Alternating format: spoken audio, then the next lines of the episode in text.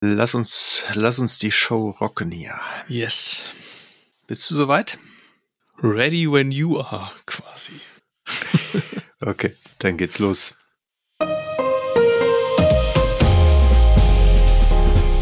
Herzlich willkommen zum Datenschutz Talk, Ihrem Podcast für die Themen Datenschutz und Informationssicherheit.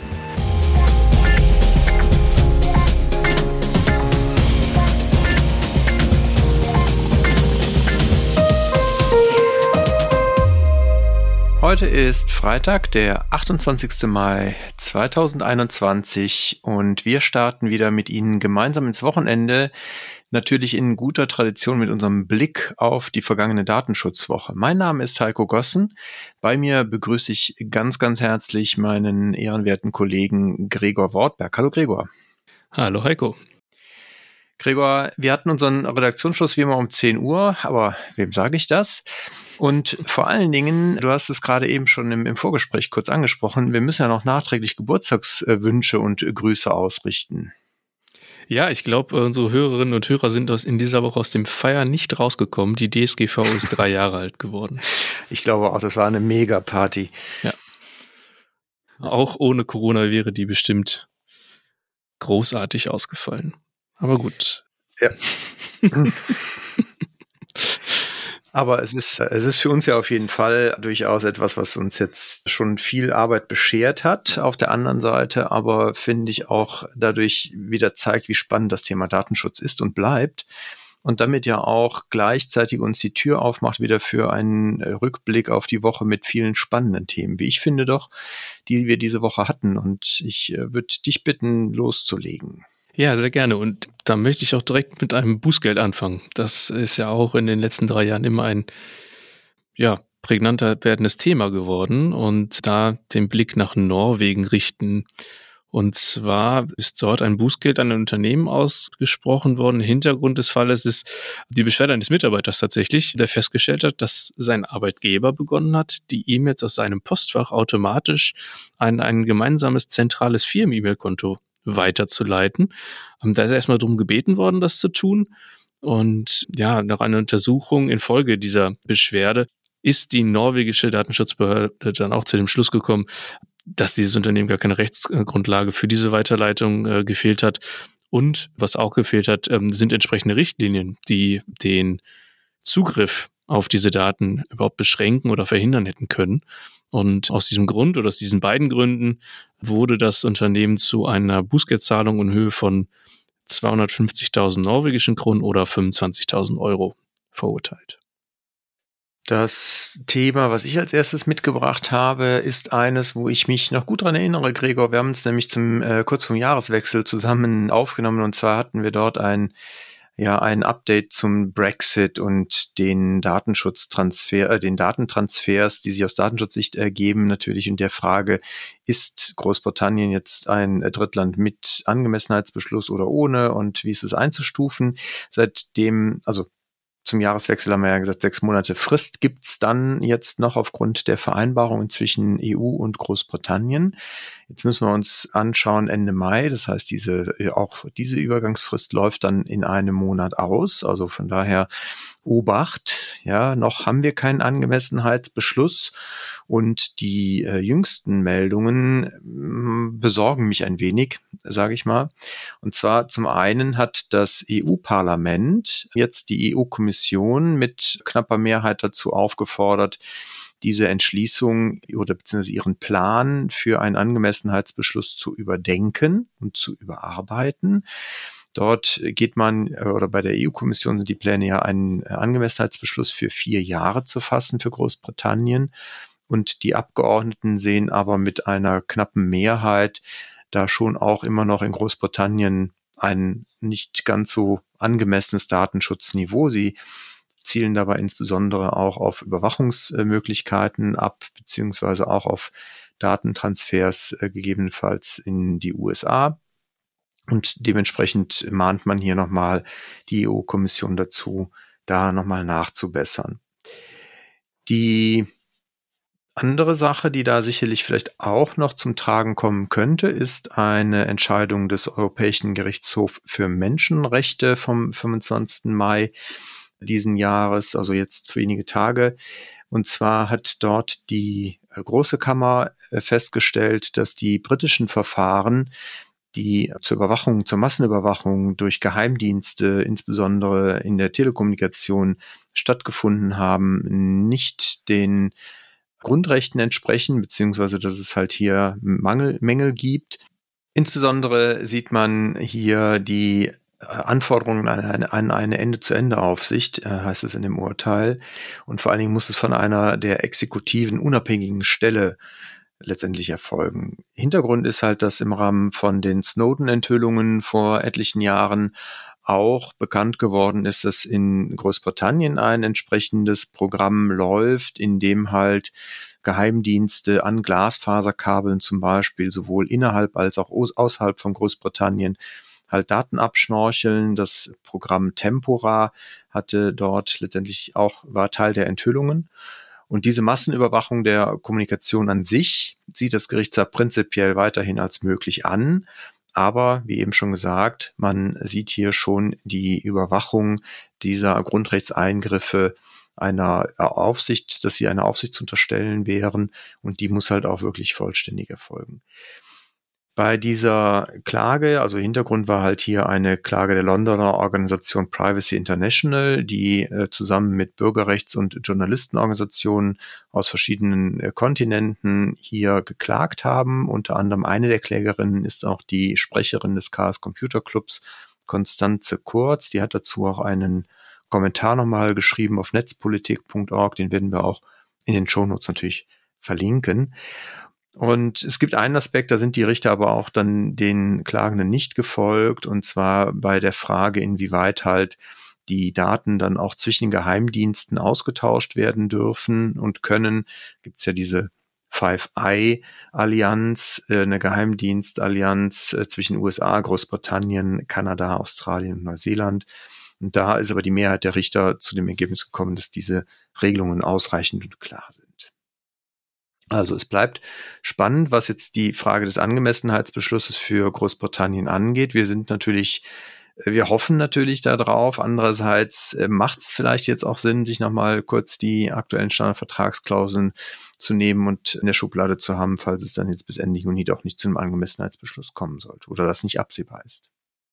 Ich möchte in dem Zusammenhang das äh, Stichwort Überwachung aufgreifen für meine nächste Nachricht und auf die Lieferdienste zu sprechen kommen. Die sind ja gerade im letzten Jahr an Popularität deutlich gestiegen. Und bekannt ist es ja eigentlich auch, dass die, dass die Fahrer dieser Lieferdienste dann doch ein recht stressiges Leben haben. Die Nachricht konkret betrifft die Auslieferer per Rad, per Fahrrad von Lieferando. Und zwar ähm, nutzen diese Fahrer bei Dienstbeginn und für den Dienst eine App und melden sich daran an äh, und äh, erhalten dann darüber auch ihre Aufträge. Nun hat sich äh, Stefan Brink, der äh, Landesdatenschutzbeauftragte aus Baden-Württemberg, mit dieser App beschäftigt und die auch daraus resultierende Überwachung der Mitarbeiter kontrolliert. Und äh, aus den Unterlagen, die ihm zur Verfügung gestellt wurden, geht äh, hervor, dass die App äh, pro Lieferung 39 Datenpunkte über diesen Mitarbeiter erhebt. Das geht dann wirklich so weit, dass man sehen kann, okay, wann bekommt der Mitarbeiter den Auftrag, wann holt er die, die Ware ab und wann liefert er aus. Die Daten sind dann aber auch äh, personalisiert, also die können wirklich jeden einzelnen Arbeitnehmer zugeordnet werden. Darüber hinaus werden in, in Abständen von 15 bis 20 Sekunden sogar der genaue Standort erhoben und auch übermittelt. Und dies führe dann, so Stefan Brink, zu einem dauerhaften, zu einer dauerhaften Überwachung der Arbeitsleistung und somit auch des Arbeitnehmers oder der Arbeitnehmerin. Die Überwachung streitet Lieferando natürlich ab, klar. Und äh, die Überwachung sei aber ganz klar rechtswidrig. Ne? Außerdem sendet die App auch personenbezogene Daten an Drittanbieter wie zum Beispiel Google und auch dafür könne die Behörde dann auch keine Rechtsgrundlage erkennen. Stefan Brink weist auch nochmal darauf hin, äh, dass eine Überwachung von Beschäftigten durch den Arbeitgeber grundsätzlich möglich sei. Man muss nur natürlich auch sicherstellen, dass die, diese darüber informiert sind und auch, ob diese Überwachung wirklich für den Zweck der Beschäftigung auch auch ja äh, äh, nötig sei und notwendig sei, gerade auch was die Standortdaten dann betrifft. Er hat das Ganze jetzt mal an die niederländische äh, Datenschutzbehörde weitergeleitet, da das Mutterunternehmen von Lieferando aus den Niederlanden stammt und ja, sollte die diese dann der Einschätzung vom Herrn Brink folgen, droht Lieferando oder dem Mutterkonzern dann auch ein Bußgeld in Millionenhöhe. Ich für meinen Teil werde dann demnächst bei der Pizzeria meines Vertrauens vielleicht mal anrufen. Wieder ganz klassisch. Genau, und auch mal selber abholen, ne? Da bist du zumindest so. sicher, dass dann nur deine Freundin dich überwacht und äh, nicht dein Arbeitgeber. Ja, sehr gut. Ich hätte ein Update zum TTDSG, dem neuen Gesetz zur Regelung des Datenschutzes und der Privatsphäre in der Telekommunikation und bei Telemedien. Da hatten wir schon drüber berichtet hier auch, dass es da ja in der Mache ist und ein paar Dinge, die heute, wie gesagt, in TT, TKG und TMG geregelt sind, dann dort konsolidiert werden sollen, auch aktualisiert werden sollen. Wir haben ja teilweise noch sehr alte Regelungen im TMG drinstehen, die auch schon von den Aufsichtsbehörden und selbst vom äh, höchsten Gerichten als nicht mehr einschlägig und anwendbar erkannt wurden und dementsprechend bedarf es natürlich auch einer Aktualisierung. Dieses TTDSG hat jetzt den Bundestag passiert. Wenn ich es richtig sehe, müsste es jetzt noch im Bundesrat äh, auch nochmal Zustimmung finden, was sicherlich nicht mehr allzu hohe Hürden sind. Und die, der Entwurf sieht jetzt ein Inkrafttreten zum 1. Dezember 21 vor. Das heißt also Ende des Jahres ist es dann soweit. Wir haben noch ein paar Monate Zeit, uns dann mit den inhaltlichen Details zu beschäftigen. Das werden wir hier sicherlich auch nochmal tun. Ich denke zumindest, da werden wir uns hier mit unserer Spezialisierung auch oder mit einem Schwerpunkt in unserer Beratung im Bereich Telekommunikation natürlich zwangsläufig auch noch intensiver mit beschäftigen und sehe auch da eine gute Gelegenheit für eine Themenfolge hier in unserem Datenschutz-Talk bei Zeiten dann. Ja, das wird sich anbieten, denke ich. Für mein nächstes Thema möchte ich wieder eine andere Geschichte aufgreifen. Und zwar geht es wieder um Herrn Brink und wieder um Überwachung. Gut. Äh, diesmal aber um die intelligente Gesichtserkennung und die dadurch äh, mögliche Identifizierbarkeit von Passanten. Konkret geht es darum, dass das LFDI Baden-Württemberg ein Verfahren gegen äh, den Dienst PIM-Eis eröffnet hat. Dieser bietet die Möglichkeit an, ja, beispielsweise äh, Videoüberwachung, auf Videoüberwachung in Fußgängerzonen aufgeschaltet zu werden, um dann dementsprechend Fotos und enthaltene biometrische Daten abzugleichen und dann halt letzten Endes die Person, die auf dem Bild zu sehen ist, zu identifizieren. Und äh, da droht laut Herrn Brinkt äh, ja nicht weniger ein Verlust der Anonymität. Ne? Bisher kann man davon ausgehen, wenn man durch die Innenstadt geht, dass man da zumindest von anderen Leuten nicht erkannt wird. Das ist dadurch jetzt natürlich dann möglich. Und äh, der Landesdatenschutzbeauftragte hat ähm, PIMEIS jetzt aufgefordert, Stellung zu nehmen zu den verarbeiteten Daten und einen umfangreichen äh, Fragenkatalog zugestellt, der jetzt innerhalb von vier Wochen zu beantworten ist noch Recherchen äh, von Netzpolitik.org hatten ja bereits im vergangenen Jahr gezeigt, dass das Unternehmen massenhaft Gesichter im Internet äh, nach individuellen Merkmalen scanne und um dann letzten Endes diese biometrischen Daten abgleichen zu können. Ja, in dem Zusammenhang, passend dazu, möchte ich auf einen Stammgast zu sprechen kommen äh, aus unserem Podcast. Wir haben jetzt ein paar Wochen nicht von ihm gehört. Clearview AI geht in die gleiche Richtung äh, wie PimEyes, also auch ein Überwachungsdienst. Dort hat jetzt ein Zusammenschluss von mehreren Datenschutz- und Menschenrechtsorganisationen Beschwerde bei verschiedenen Datenschutzbehörden in Europa, in Frankreich, Österreich, Italien und weiteren eingereicht. Neben der Überwachungssoftware, die ich ja gerade schon erläutert habe, kritisieren die Aktivisten insbesondere, dass das Unternehmen den Zugang zu seinen Datenbanken an Unternehmen, an weitere Unternehmen und aber auch an Strafverfolgungsbehörden auf der ganzen Welt verkaufe. Also es ist schon ein bisschen äh, Sprengstoff drin in dem Thema. Berichten zufolge soll das, äh, auf die sich die äh, Aktivisten beziehen, soll dieses Startup, also Clevio AI, auch bereits schon Verträge mit Ermittlern äh, verschiedener Strafverfolgungsbehörden in ganz Europa abgeschlossen haben. Die italienische Datenschutzaufsicht ist da auch schon ein bisschen äh, tätig geworden. Sie hat den Polizisten des Landes äh, den Einsatz von biometrischer Gesichtserkennung untersagt. Biometrischer Gesichtserkennung in Echtzeit der Vollständigkeit halber. Die Aufsichtsbehörden haben jetzt drei Monate Zeit, um auf die Beschwerden zu antworten. Sind wir gespannt, wie es weitergeht und vielleicht werden wir da nochmal unseren Stammgast ein weiteres Mal zum Thema bringen können. Ich sehe schon, irgendwann kriegen die doch noch einen Jingle bei uns. Aber natürlich, äh, ich meine, in die Richtung geht ja auch der Entwurf von der EU-Kommission zum Thema Verarbeitung von Daten in KI. Da, glaube ich, meine, war das mhm. ja auch eine der. Vorschläge, dass man halt die Echtzeit-Gesichtserkennung verbietet. Ich sehe da auch einen doch erheblichen Grundrechtseingriff bei der technologischen Entwicklung, wie schnell und einfach das in Zukunft sicherlich möglich sein ist, äh, sein wird, doch durchaus ein wenig problematisch. Ich würde einmal nach Österreich schielen. Dort gibt es nämlich ein Urteil vom obersten österreichischen Gerichtshof und das ist auch schon wieder ein paar Tage alt, vom 18. Februar. Aber ich finde es ganz spannend und interessant, nochmal klarstellend, weil auch da habe ich in der Vergangenheit immer mal wieder andere Auffassungen gehört und würde sie halt hier einmal nochmal anhand des Urteils kurz erläutern wollen. Und zwar ging es um die Frage, inwieweit bei Direktmarketingunternehmen statistische Informationen, die zu einzelnen Personen hinzugespeichert werden, auch als personenbezogene Daten gelten oder nicht.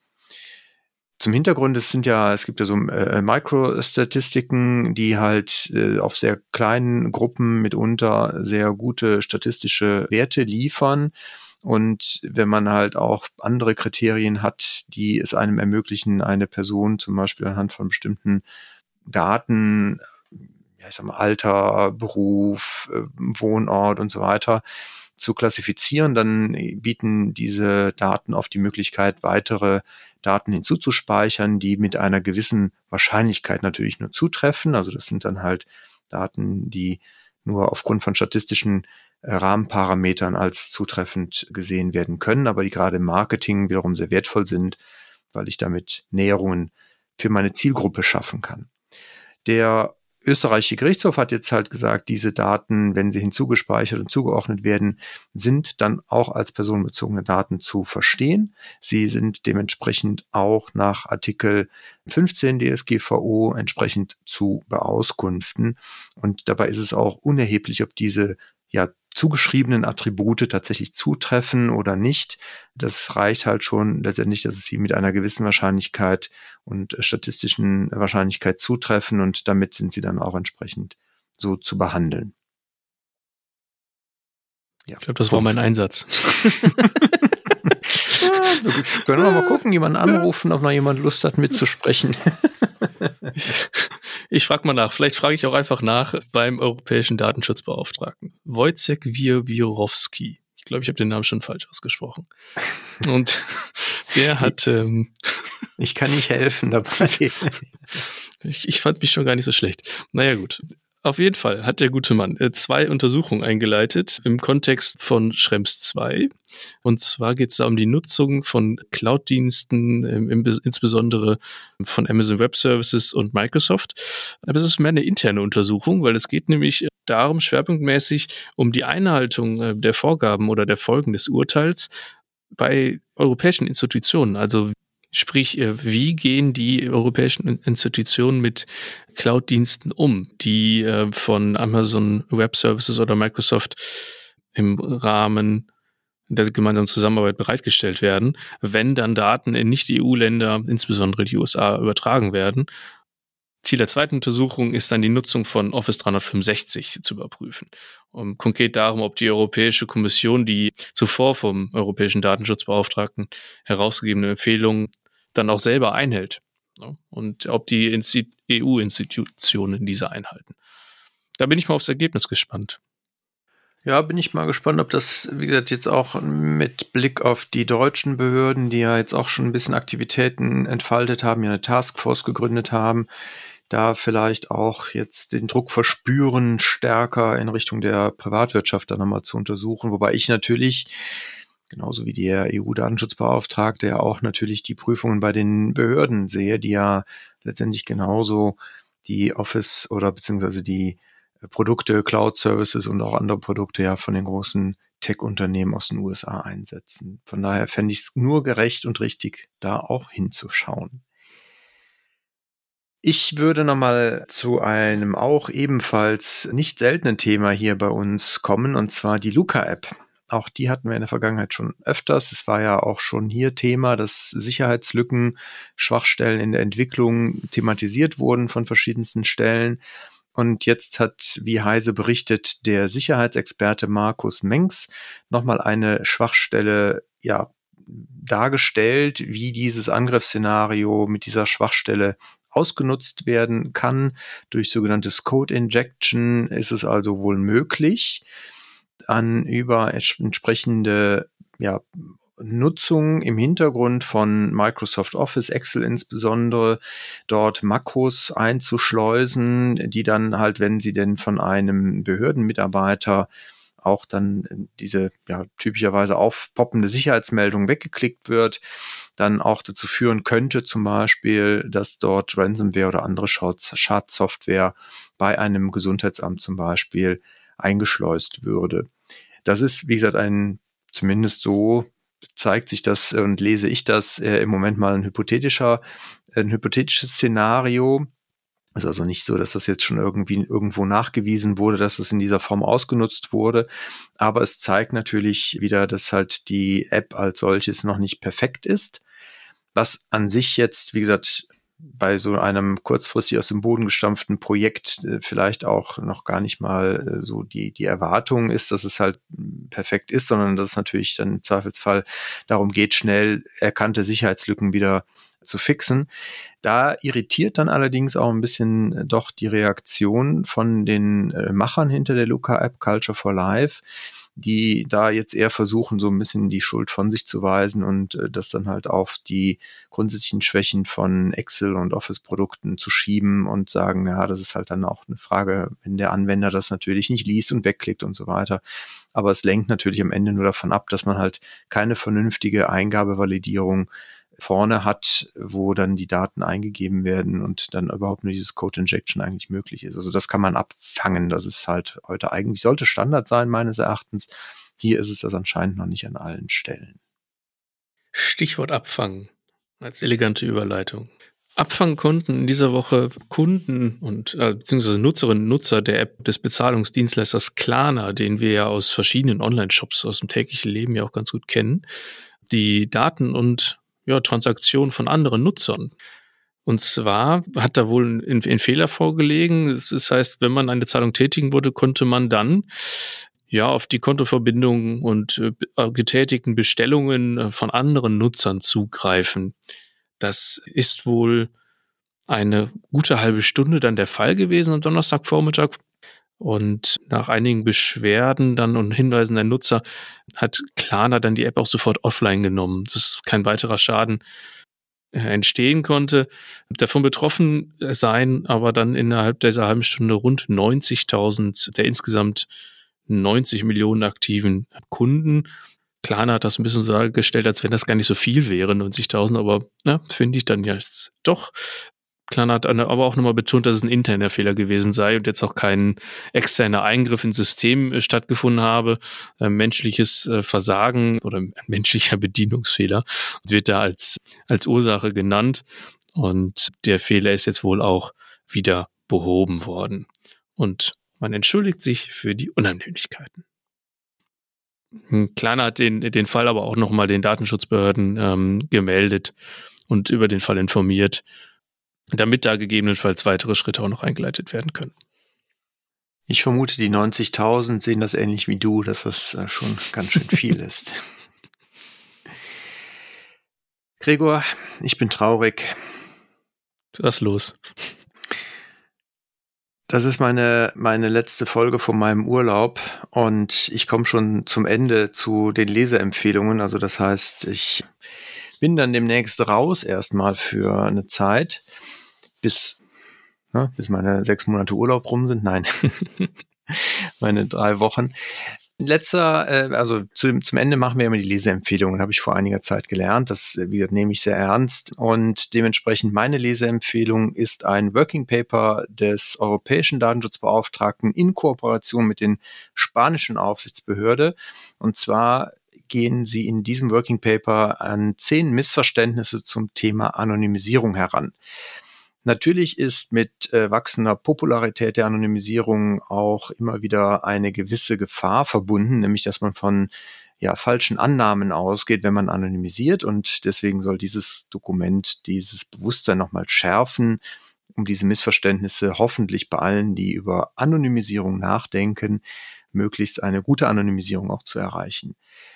Ich will nicht zu viel spoilern, aber vielleicht mal so zwei Dinge, die doch oft mir auch entgegenkommen, alle anderen eigentlich auch, aber das sind so doch zwei die ich so unter Urban Legend mal, mal auch äh, klassifizieren würde, nämlich dass halt Pseudonymisierung auch äh, gleich Anonymisierung ist und dass Verschlüsselung auch eine Anonymisierung sei.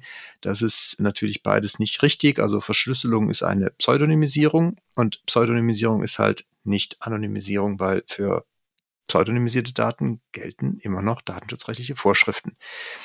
Und ein Punkt, der auch, glaube ich, manchmal äh, bei vielen zu kurz kommt, ist halt, dass eine Anonymisierung natürlich auch nicht für immer gilt. Also je nachdem, wie ich anonymisiere, muss ich halt auch davon ausgehen, dass halt mit Ablauf von Zeit ähm, diese Daten vielleicht irgendwann nicht mehr als anonym gelten könnten.